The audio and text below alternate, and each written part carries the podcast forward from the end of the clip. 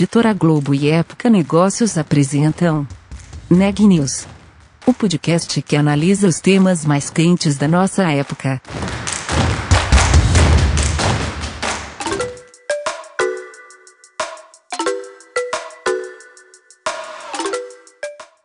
Olá, eu sou Elisa Campos da Época Negócios.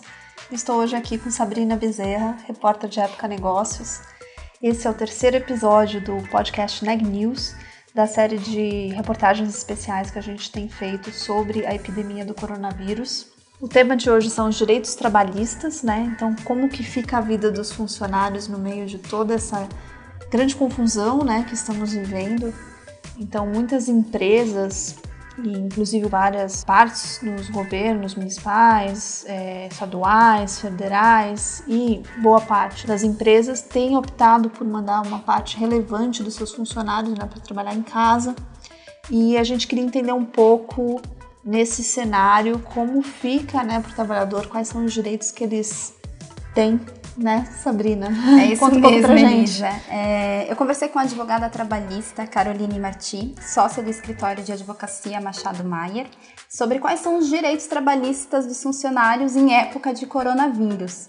A gente conversou um pouco, como por exemplo, se ele pode pedir para a empresa para trabalhar de casa caso ele se sinta ameaçado, ou se ele é obrigado a viajar a trabalho para a Itália, de repente, ele tem um contrato que precisa fechar e a empresa quer que ele viaje. Ele pode ou não recusar. Enfim, confira a entrevista. Caroline, a chegada do vírus no país pode afetar outros escritórios, é, ambientes de trabalho, já que a transmissão é super fácil de pessoa para pessoa. Me conta um pouquinho, o profissional ele é obrigado a fazer home office neste caso? Sim, então, de acordo com. Acho que primeiro a gente precisa pensar no sentido da razoabilidade, né? Uhum. É, nós não estamos numa situação normal que tem que ser realmente aplicado, mais ainda diante de toda a situação que é mundial, a questão das relações de trabalho e requisitos de home office ou afastamentos, é, ou solicitação para realização de exames, porque não se trata de condições normais de pressão e temperatura. Então, sempre quando a gente fala na linha do direito, né, é, de forma geral, uma, um dos princípios que sempre é aplicado é a questão da razoabilidade. Obviamente, a razoabilidade dentro das condições que estão sendo é, apresentadas, né? Então, nós não estamos numa condição que é uma condição normal. Então, o primeiro ponto é esse. Então, sim, se é para proteção de uma coletividade, e não só dessa coletividade, que a gente está falando de um vírus que ele pode se propagar não só dentro do ambiente de trabalho, mas as pessoas do ambiente de trabalho podem levar isso para suas casas, sim, o empregador nessa situação pode pedir o home office. Inclusive, pela própria lei que veio né, com a reforma trabalhista, é uma faculdade do empregador fazer a requisição de home office. É, e o que, de fato, aqui vai ter que entrar o princípio da razoabilidade é que, pela lei, em tese, você teria que fazer um pedido, de certa forma, prévio, e nesse caso, diante das emergências que se dispõe, essa questão prévia, muito provavelmente, vai ser relativizada. E, neste caso, vamos supor que o funcionário vai fazer home office, a empresa tem que pagar gastos com internet, telefone e luz que é toda a infraestrutura para este profissional? A reforma diz que a questão de custos de home office, ela deve ser acordada entre empregado e empregador. Não há uma obrigatoriedade pela lei de que isso seja um pagamento feito pelo empregador. Aí, de novo, a gente traz para o plano da razoabilidade, né? Eu acho que desde que a gente esteja aí falando de custos mensuráveis, e uma vez que, se não for condição desses trabalhadores é, a possibilidade de realização de home office, como já estabelecido em seus contratos, ou como acontece em muitas empresas, né? Aquela possibilidade de trabalho flexível, em que alguns dias da semana o empregado possa fazer home office, ou que ele tenha a liberdade de quando ele quiser fazer home office. Aí eu entendo que a empresa, quando se tratar de custos que realmente é, tenham relevância, que sim seja responsável pelo seu pagamento.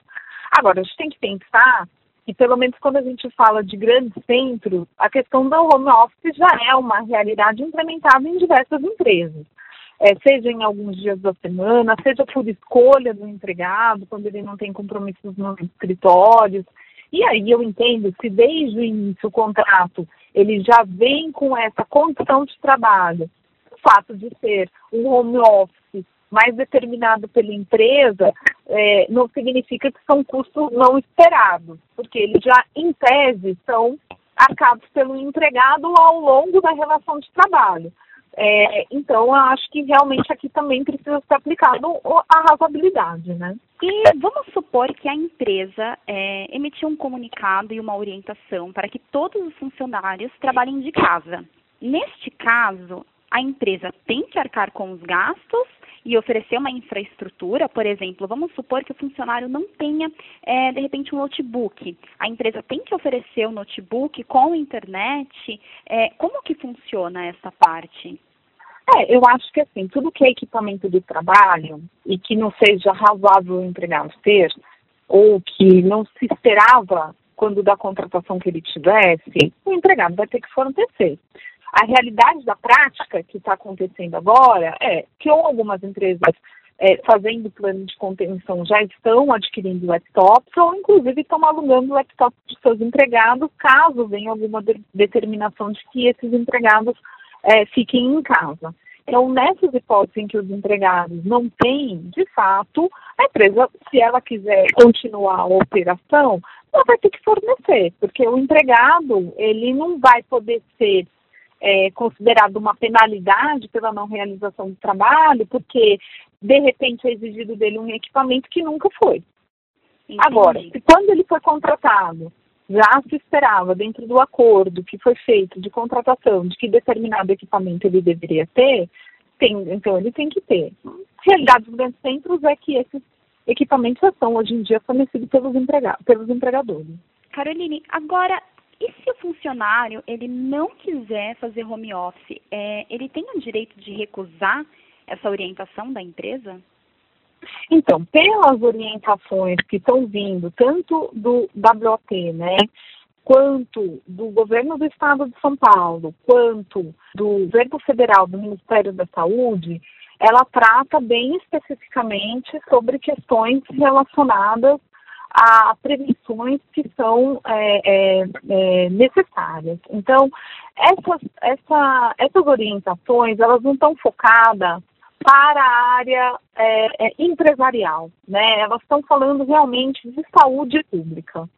Então, se a empresa entende que há uma situação de contágio e essas orientações forem dadas de forma indiscriminada, ou seja, ou ela está sendo dada essa orientação porque de fato aquele empregado finalizou eventual sintoma, é, ou porque o empregado teve contato com alguém que tem o sintoma que foi diagnosticado, ou o empregado que veio do estrangeiro, por exemplo, de um lugar que tem risco, que está com alto risco de contaminação, ou que já está com uma epidemia, então a empresa sim em nome da saúde e da proteção dos demais empregados, tem o direito de pedir para que ele faça home office. E aí ele não pode se recusar. A gente tem que pensar que uma das obrigações do empregador, inclusive pela Constituição Federal, é zelar pela saúde e segurança dos, dos trabalhadores. Então, se as medidas que são solicitadas pela empresa visam, de fato, a proteção da saúde dos trabalhadores, os trabalhadores têm que seguir. É a mesma coisa que eu pedi para um trabalhador que trabalha em altura, que ele tem que usar cinto, ele diz que ele não quer usar. Entendi. Essa medida de segurança de você colocar um empregado em home office pela proteção da saúde dele e dos demais é uma medida de segurança do trabalho, de saúde e segurança do trabalho, tá? Então, sim, ele tem que respeitar. Caroline, e você comentou um pouquinho sobre essa questão que ele tem que respeitar o comunicado da empresa, até para não expor os colegas de trabalho. Mas vamos supor que o funcionário foi infectado por uma viagem a trabalho e ele voltou para o escritório e contaminou o colega do, do escritório. A empresa deve é, pagar alguma multa? Como que funciona neste caso? Não.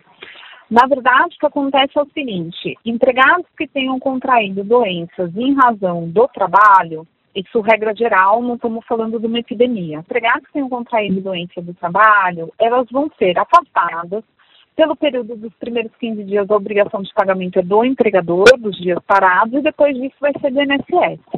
O que nós vamos ter que entender é se o INSS vai entender que esses afastamentos são doenças decorrentes do trabalho, ou se, na verdade, elas são doenças que efetivamente se tratam de uma epidemia mundial e que, portanto, não há como você enquadrá-las como acidente do trabalho. É, se a pessoa não ficou é, com nenhuma sequela, que imagino que esse é o caso do, do coronavírus e tudo mais, e se recuperou, ela está totalmente apta para retornar para o trabalho após a sua recuperação. O que vai acontecer se esses espaçamentos forem considerados como doença do trabalho, o que ocorre é que quando o empregado retorna à atividade após o afastamento, quando dado um benefício previdenciário de doença do trabalho, ele tem direito a uma estabilidade. Agora, o que nós vamos ter que entender é qual o protocolo que o INSS vai adotar. Porque não necessariamente, se a pessoa está uma viagem a trabalho, não é considerado que ela está a trabalho quando ela está no período de folga entre uma jornada e outra. Então, vamos supor que eu fui realizar um trabalho por uma semana na Itália. Eu trabalho lá das 9 às 18 da noite. E das 18 e tanto até o dia seguinte, quando eu entro no trabalho, isso não é considerado trabalho. Como que você mensura aonde essa pessoa adquiriu a doença? E, como? Então, eu acho. Não, como Exatamente. Eu entendo que não tem como fazer essa mensuração. Então, assim, a minha expectativa é de que isso não venha a ser considerado como uma doença decorrente do trabalho, porque nós estamos falando de uma pandemia. Mas, Caroline, mesmo que o funcionário tenha adquirido é, o vírus nos intervalos de tempo, é, no tempo livre dele, ele foi viajar a pedido da empresa. É, ele precisou uhum. ir, de repente, assinar um contrato muito importante na Itália e foi contaminado. Ele não tinha outra opção, ele teve que viajar. Então, mesmo então, nesse mas, caso. Só te interromper, mas é porque assim, qual é o direito da estabilidade, na verdade? O direito da estabilidade, ela está calcado quando você tem um afastamento previdenciário. Por doença do trabalho. Então, precisa entender como que o INSS vai enquadrar essas doenças para poder ter essa estabilidade. Diferente é quando o empregado foi para um país fazer uma determinada assinatura de contrato, como, como você bem colocou, num lugar em que ainda não havia uma declaração de epidemia, não haviam casos, a empresa não agiu com negligência. É diferente agora, por exemplo, de eventualmente a empresa determinar o empregado e assumir o risco do empregado de ele ir é, é, até a Itália, por exemplo, para assinar o contrato, não tendo tomado cuidado com a saúde do empregado, determinando é. que ele fizesse questões que colocassem a empresa em risco. E é por isso mesmo que agora, quando a gente tem a orientação mundial de saúde, que é a WOP, quando a gente tem aqui as questões de orientação do governo do estado, quando a gente tem aqui também as orientações do Ministério da Saúde, é importante que os empregadores sigam para que eles não incorram em liability, ou seja, sempre no sentido de proteção e prevenção da saúde do trabalhador. Então, a empresa deve, neste momento, para que não incorra em liability, porque ela teria, em tese, é, é, é, assumido risco, porque ela foi negligente, sempre fazer essas avaliações de risco dos trabalhos dos empregados, né? Então, uma coisa é quando você tem uma situação que, de fato, a empresa é, não tinha como saber, ainda não tinha notícia, não tinha uma situação. Outra coisa é, em determinados lugares que de fato a gente já sabe que tem uma situação de epidemia grave, em que há realmente um, um, um aumento do risco de contágio, tudo aquilo que for possível, se postergar, privilegiar reuniões por telefone, evitar reuniões assim presenciais com muitas pessoas, eventos, tudo que a empresa puder evitar, ela melhora qualquer alegação de que ela foi negligente na saúde do trabalhador, né? E vamos supor que o funcionário vai precisar ficar em quarentena. Ele recebe o salário normalmente? Normalmente. Caso o funcionário precise ficar é, em quarentena por mais de 15 dias, é, você disse que até 15 dias ele é respaldado pela empresa e depois ele entra no INSS.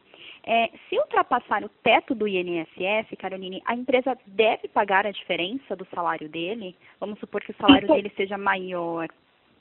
Pela legislação, não. Cada categoria tem uma convenção coletiva sobre esse tema de, de complemento de auxílio beneficiário e aí tem que seguir o que está escrito na convenção coletiva. No período que ele precisa ficar trabalhando de casa, a empresa deve pagar o benefício de vale-refeição, caso ela já ofereça? Sim, porque na verdade o intervalo para almoço, mesmo que ele esteja fazendo em casa, ele vai ter. Então, as empresas mantêm o pagamento de vale-refeição. O que pode ser discutível é a questão do vale-transporte. E como que funciona a questão do vale-transporte, Caroline? É porque o vale-transporte, você computa ele para os dias efetivos de trabalho, né? E como nesse caso ele vai estar tá trabalhando home office, é importante lembrar, assim, por que, que eu falo que é discutível? Porque é importante lembrar que na reforma trabalhista não se veio o capítulo como sendo home office, ele veio como teletrabalho.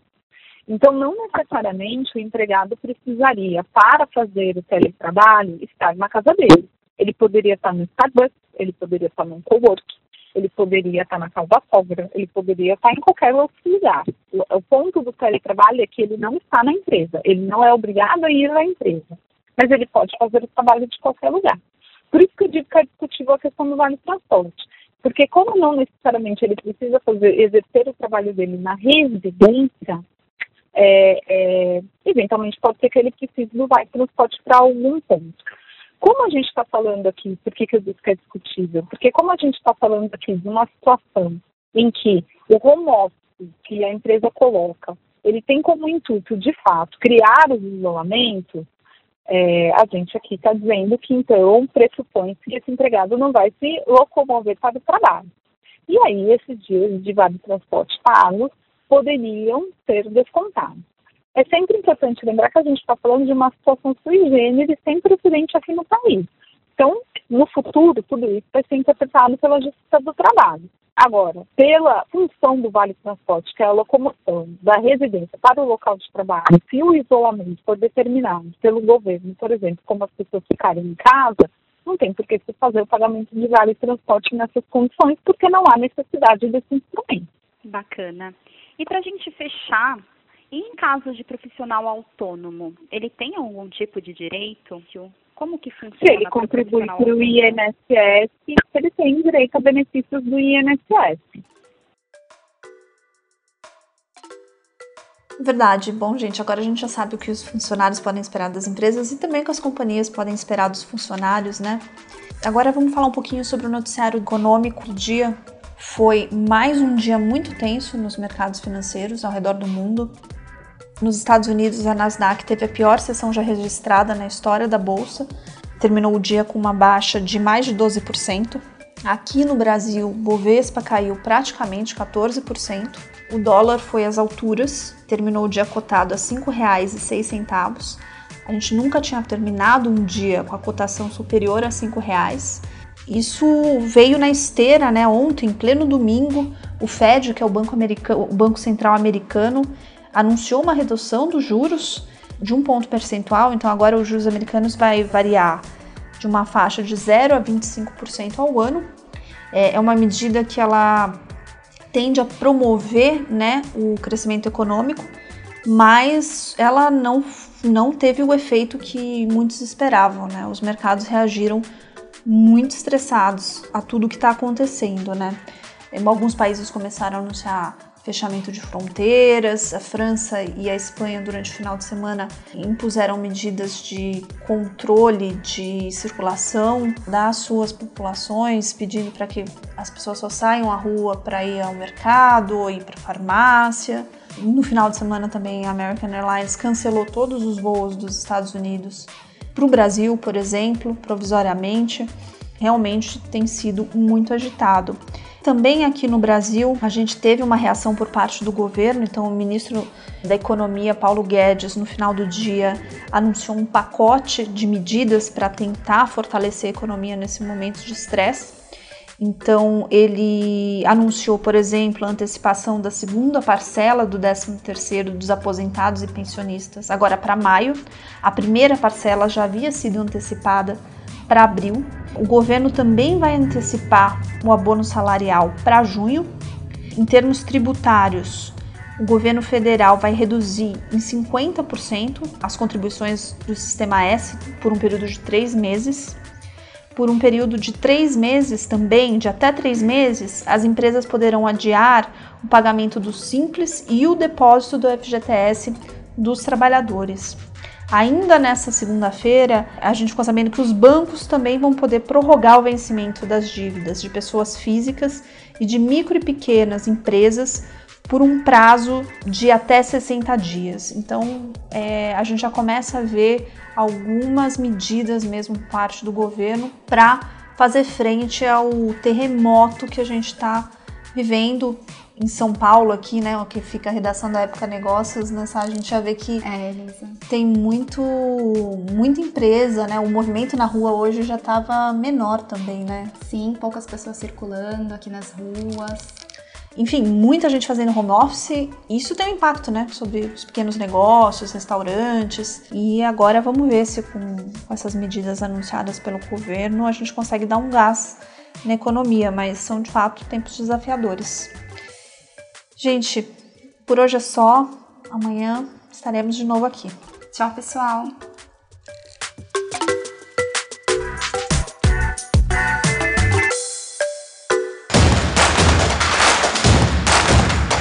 Esse podcast é um oferecimento de Época Negócios.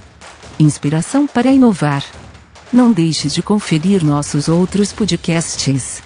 Presidente Entrevista Presidente. The Office e os negócios da nossa época. Ouça, acompanhe, compartilhe. Vamos fazer deste podcast o nosso ponto de encontro.